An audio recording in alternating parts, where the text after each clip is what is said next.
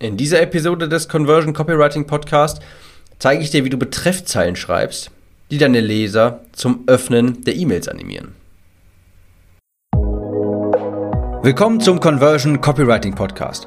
Mein Name ist Tim, ich bin Copywriter und helfe Online-Coaches und Kurserstellern dabei, mit ihrem Produkt mehr Menschen zu erreichen und diese in loyale Kunden zu verwandeln. Jede Woche lernst du neben den top aktuellen Marketingstrategien, wie du conversionstarke Landingpages, Salespages, E-Mails oder Facebook-Anzeigen erstellst, ohne dabei verkäuferisch zu wirken oder Hardselling zu betreiben. Dieser Podcast ist die Nummer 1 Anlaufstelle für die Themen Copywriting, Conversion und Marketing und deine Abkürzung zu mehr Leads und mehr Sales.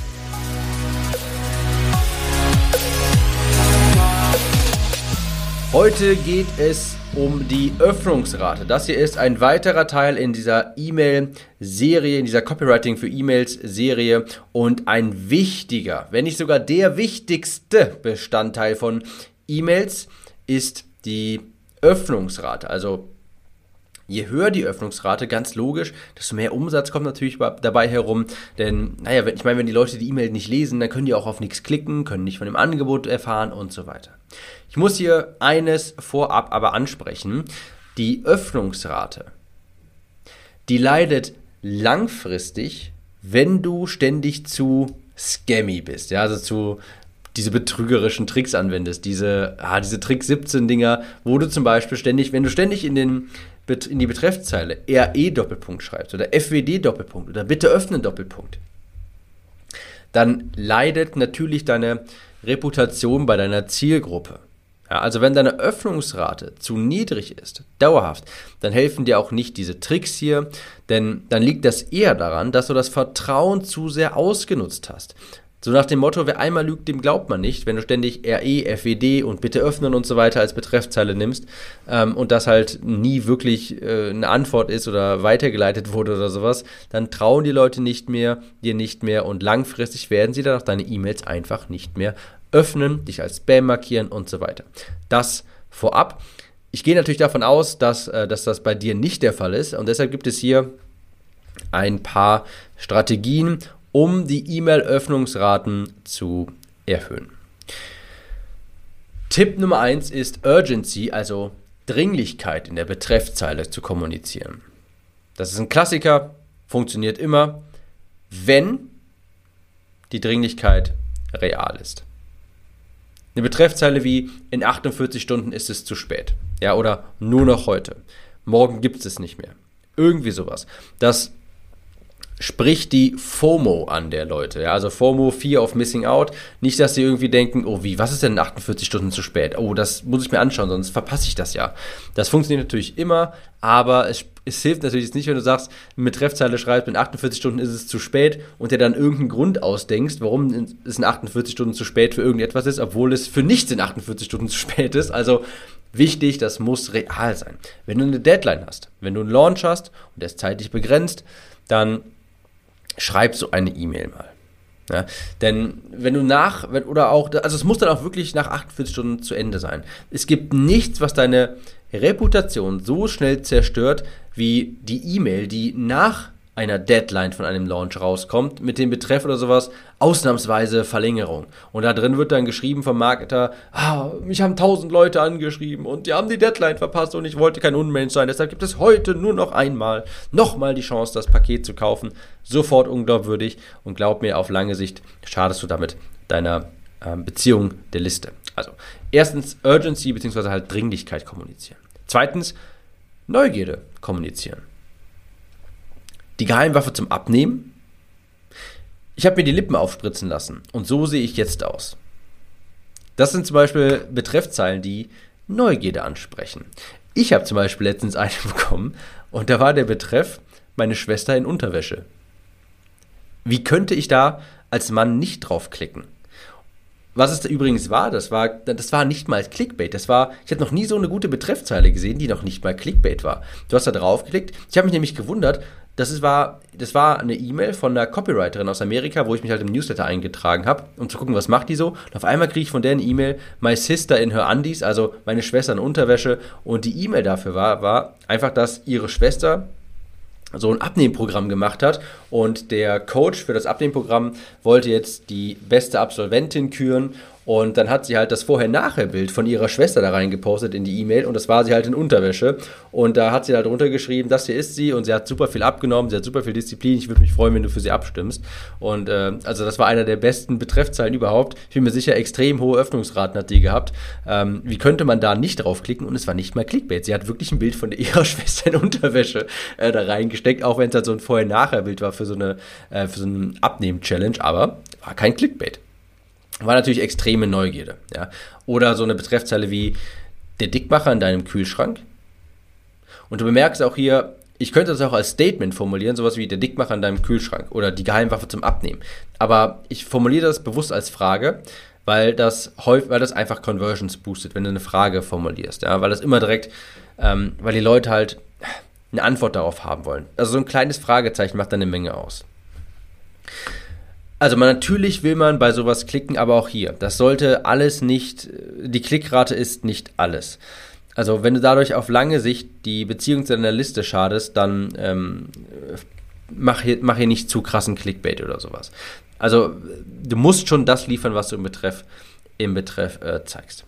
Also zweite Strategie, Neugierde. Dritte ist, die ist ein alter Hut, funktioniert nach wie vor wunderbar, Zahlen, Satzgleich, äh, Satzzeichen, Klammern und so weiter sticht einfach heraus und das sieht man sofort. Beispielsweise so spitze Klammer, eine spitze Klammer am Anfang der E-Mail, der Text so ein bisschen eingerückt, das sieht man einfach in der Inbox, das, das springt sofort heraus. Drei Schritte, das ist auch so sehr verständlich, wenn du irgendwie eine Zahl da einbringen kannst. Du weißt sofort, was es heißen soll, was zu erwarten ist, das macht das alles greifbar. Oder sowas wie, Werbekosten senken durch und dann machst du so vier Unterstriche. Diese Taktik benutze ich beispielsweise manchmal bei Podcast-Episoden, indem ich sowas schreibe wie, du verlierst eine Menge Conversions durch und dann mache ich so halt so vier Unterstriche, um zu gucken, da muss halt irgendwas rein, da fehlt jetzt noch irgendein Wort und das erzeugt natürlich auch Neugierde, ist ein Satzzeichen, fällt sofort auf.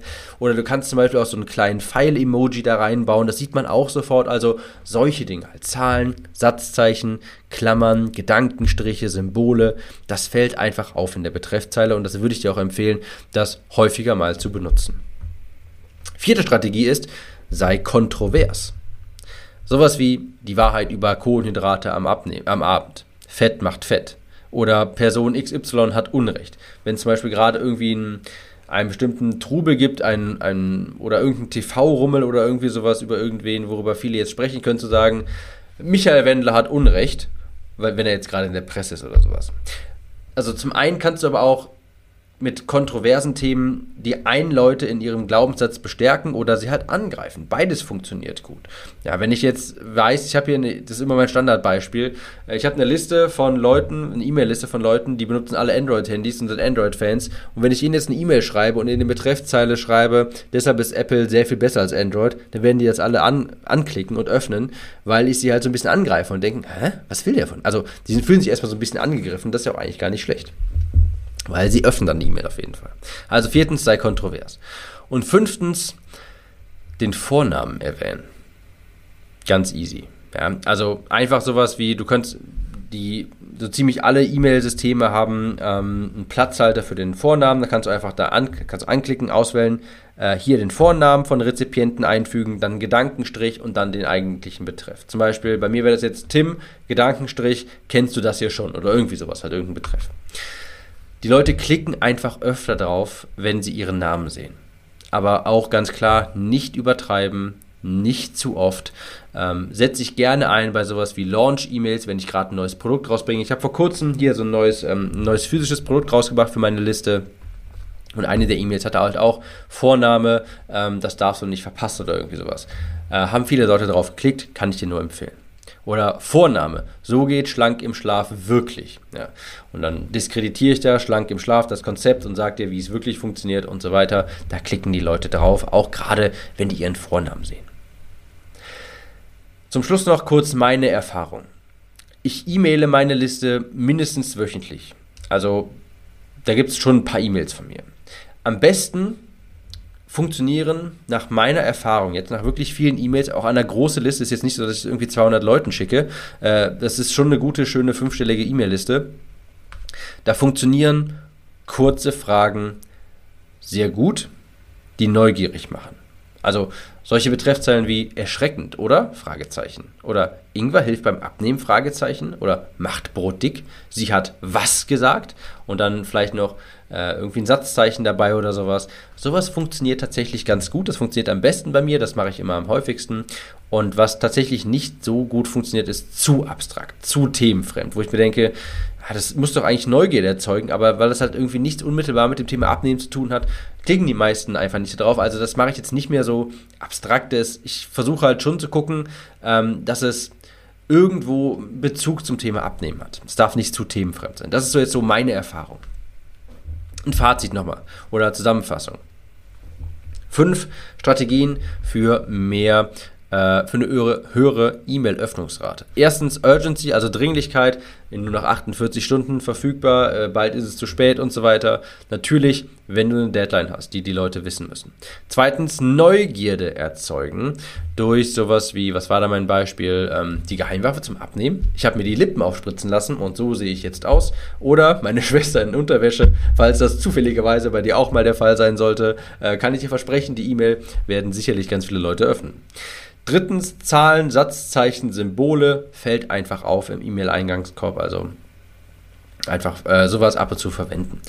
Ähm, dann viertens, sei kontrovers. Die Wahrheit über Kohlenhydrate am, Abnehmen, am Abend, äh, Person XY hat Unrecht, sowas halt. Und fünftens, benutze den Vornamen in der Betreffzeile.